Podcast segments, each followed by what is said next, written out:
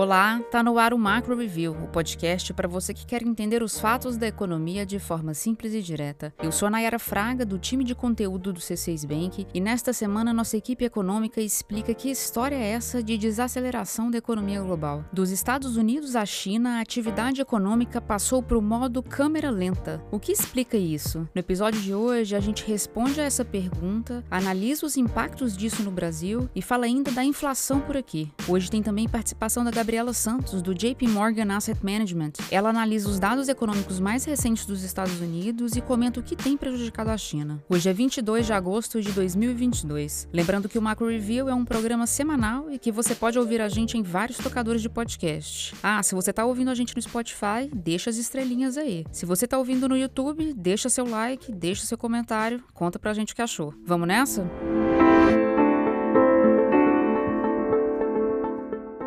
Você deve ter visto que as principais entidades internacionais que calculam o crescimento do produto interno bruto mundial revisaram para baixo suas projeções, né? Para o Fundo Monetário Internacional, o mundo agora vai crescer 3,2% em vez de 3,6% em 2022. Para o Banco Mundial, a expansão vai ser de 2,9% e não mais de 4,1%. E a agência de classificação de risco S&P também cortou sua previsão para 2,7%. Os números diferem, mas refletem a mesma realidade. O mundo está em desaceleração. E o que vem provocando isso? A resposta exige cuidado. Dizer que a guerra na Ucrânia desorganizou a economia global, puxando a inflação para cima no mundo todo, e que isso obrigou os bancos centrais a subir os juros, uma medida que geralmente causa desaceleração, dizer só isso não é o suficiente. Primeiro, porque não foi só a guerra na Ucrânia que fez os preços alcançarem níveis recordes. A inflação já estava em alta mesmo antes do conflito. Segundo, porque cada região do planeta vive seu inferno particular, digamos assim. Vamos ver agora o que está causando a perda de ritmo nos Estados Unidos, na Europa e na China. Economias que juntas respondem por quase 50% do PIB mundial. Começando pelos Estados Unidos, os americanos enfrentam a maior inflação em mais de 40 anos. Um resultado aí de uma combinação de auxílios financeiros concedidos à população na pandemia, mercado de trabalho superaquecido e gargalos nas cadeias globais de produção. Para combater a alta dos preços, os Estados Unidos elevaram os juros muito rápido, de março para cá. Foi um aperto monetário que a gente não via desde 2005. O que o Banco Central Americano, o Fed, quer é esfriar a economia, mas sem causar recessão. É um desafio e tanto. Pesquisas recentes sobre atividade industrial já mostram um crescimento mais fraco do setor manufatureiro americano. As indústrias estão recebendo menos pedidos. A causa principal, tudo indica, é a desaceleração do consumo. No setor imobiliário americano, o retrato também é de enfraquecimento. A venda de casas usadas, um indicador importante para medir a força do setor, caiu quase 6% em julho julho foi a sexta queda consecutiva. A explicação está na elevação dos juros, que encarece o financiamento de imóveis. E a expectativa é que a desaceleração do segmento continue por lá. Agora, olhando para a Europa, a crise de energia é o que fala mais alto quando o assunto é baixo crescimento. O preço do gás, que aquece milhões de casas e indústrias no continente, subiu cerca de mil por cento desde o início do ano passado. A escalada do preço ocorre em razão da restrição na oferta da commodity no mercado. A Rússia, que é a principal fornecedora da Europa, tem tem diminuído bastante o envio de gás aos europeus. É por isso que o continente se prepara como pode para o inverno. Usinas de carvão foram reativadas, governos têm estimulado a redução do consumo de gás e já houve países recorrendo a empresas do outro lado do mundo para garantir o abastecimento de gás. O Banco Central dos britânicos já afirmou prever recessão para o Reino Unido. Nos outros países não houve afirmação semelhante, mas indicadores recentes trazem desânimo para a zona do euro. A confiança do consumidor europeu, por exemplo, está pior que a registrada na pandemia e o índice de gerente de compras, agora abaixo de 50, sugere que a atividade econômica está em contração. A previsão é de que a inflação europeia siga pressionada, o que pode estender a desaceleração da economia. Analisando agora a China, que é a segunda maior economia do mundo, o cenário também é de desaceleração, mas as causas são outras. Diferentemente da Europa e dos Estados Unidos, os chineses não enfrentam inflação alta e os juros estão em patamar baixo. Lá, a desaceleração vem da estratégia de Covid zero e do setor imobiliário. Faz tempo que as construtoras chinesas vêm acumulando dívidas muito elevadas. A situação virou uma bola de neve. Várias das empresas do setor não estão conseguindo sequer entregar os apartamentos para quem os comprou na planta, que dirá pagar os insumos adquiridos com os fornecedores. Quem esperava realizar o sonho da casa própria agora olha para isso tudo e acaba desistindo. E como entra menos dinheiro nas construtoras, elas investem menos em novos empreendimentos. Isso significa que a demanda na economia por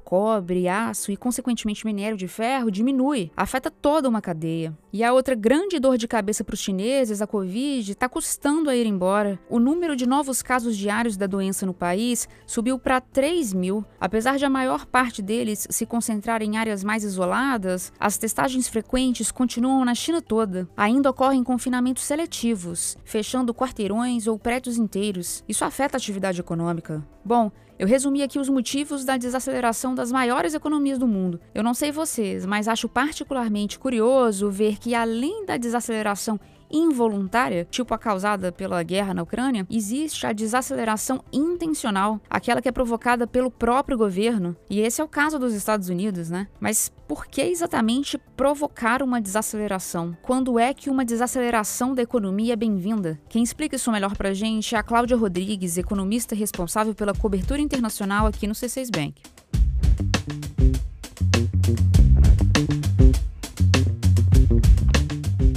É, Nayara, pode parecer irônico para quem não acompanha a economia tão de perto, mas nos Estados Unidos a desaceleração tem sido provocada pelo Banco Central americano. Ele está fazendo isso porque a economia está muito aquecida, o desemprego está muito baixo, as empresas estão competindo por trabalhadores, isso tem feito os salários subirem acima da produtividade, que é aquela situação que o funcionário ganha mais do que entrega em produção, como eu já falei aqui. O consumo está em alta e a oferta não está acompanhando. O quadro é de descasamento entre oferta e demanda. A inflação já acumula uma alta de 8,5% nos últimos 12 meses. Agora, respondendo exatamente a sua pergunta sobre a desaceleração ser bem-vindo ou não, nesse caso, minha resposta é que ela é necessária. Os bancos centrais têm papel institucional de buscar estabilidade de preços. Preço estável permite que as pessoas se planejem. É assim que você sabe que o salário que você recebe vai dar para pagar as contas. É uma questão de previsibilidade. O Fed está subindo os juros com esse objetivo em mente. Só que subir os juros significa aumentar o custo do crédito. Ou seja, fica mais caro pegar dinheiro emprestado tanto para as pessoas quanto para as empresas. A consequência disso é o adiamento de investimento. A companhia que pensava em abrir uma nova unidade, por exemplo, pode acabar desistindo. A economia desacelera. Mas mesmo que a desaceleração traga efeitos negativos, é o freio na alta dos preços que faz a economia funcionar plenamente. Importante dizer que aqui eu falei da desaceleração que é provocada, quando a própria autoridade monetária atua para controlar a inflação. Os outros casos de desaceleração que você mencionou, Nayara, não foram estimulados por nenhum governo. Na Europa, é a guerra na Ucrânia que mais traz desafio. Na China, é a Covid e a crise imobiliária que você citou. Independente dos motivos, a conclusão é que o mundo vai crescer menos.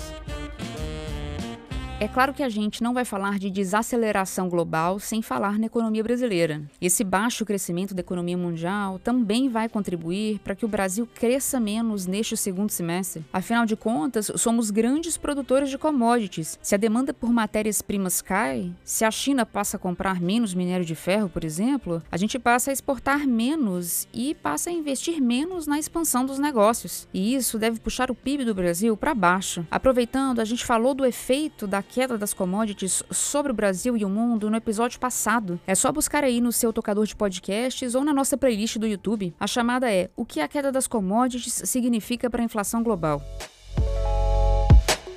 Voltando a atenção agora para a inflação no Brasil, o IGP-10, um dos índices de inflação da Fundação Getúlio Vargas, caiu 0,69% em agosto. O indicador calcula a variação de preços no atacado, preços ao consumidor e preços na construção civil. Esse índice vem registrando desaceleração nos últimos meses. E eu cito aqui três coisas que contribuem para isso: a redução recente de impostos sobre combustíveis e energia elétrica, a moderação no preço das commodities e o fato de o dólar ter oscilado de forma mais branda em comparação à forte depreciação do real em 2020. Apesar desse alívio, vale dizer que os preços continuam altos e em elevação. No segmento agrícola, no qual entram soja, leite, carne, mandioca, entre outros, a alta ainda é de 9,6% em 12 meses. É bem menor que o pico de quase 57% registrado em agosto de 2021, mas ainda assim, uma inflação de 9,6% é bastante coisa. No núcleo dos bens industriais, que exclui alimentos, combustíveis e minério de ferro, o aumento é de 14% em 12 meses, um patamar também considerado alto. Quando a gente fala de IGP, a gente olha no detalhe os preços agrícolas e os preços de bens industriais, que são os segmentos que compõem o atacado, porque a gente sabe que a inflação chega primeiro aos produtores e depois segue para as prateleiras de supermercados e lojas. Na nossa visão, o IGP deve seguir desacelerando até o fim de 2022. Isso porque o quadro é de queda no valor das commodities, como a gente já mencionou.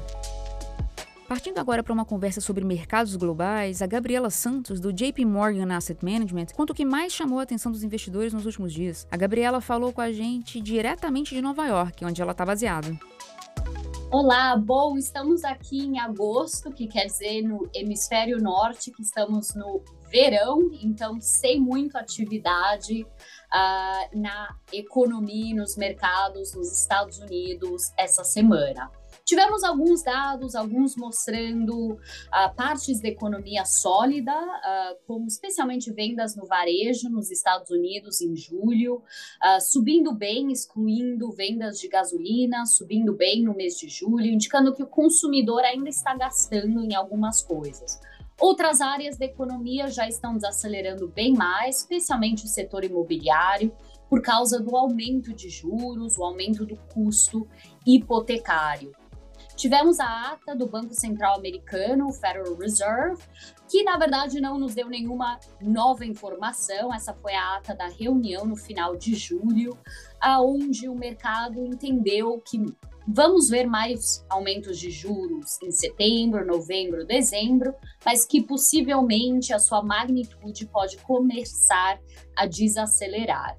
Vamos ver o que os dados nas próximas semanas traem e se essa nova narrativa mais positiva dos mercados realmente acontece em setembro.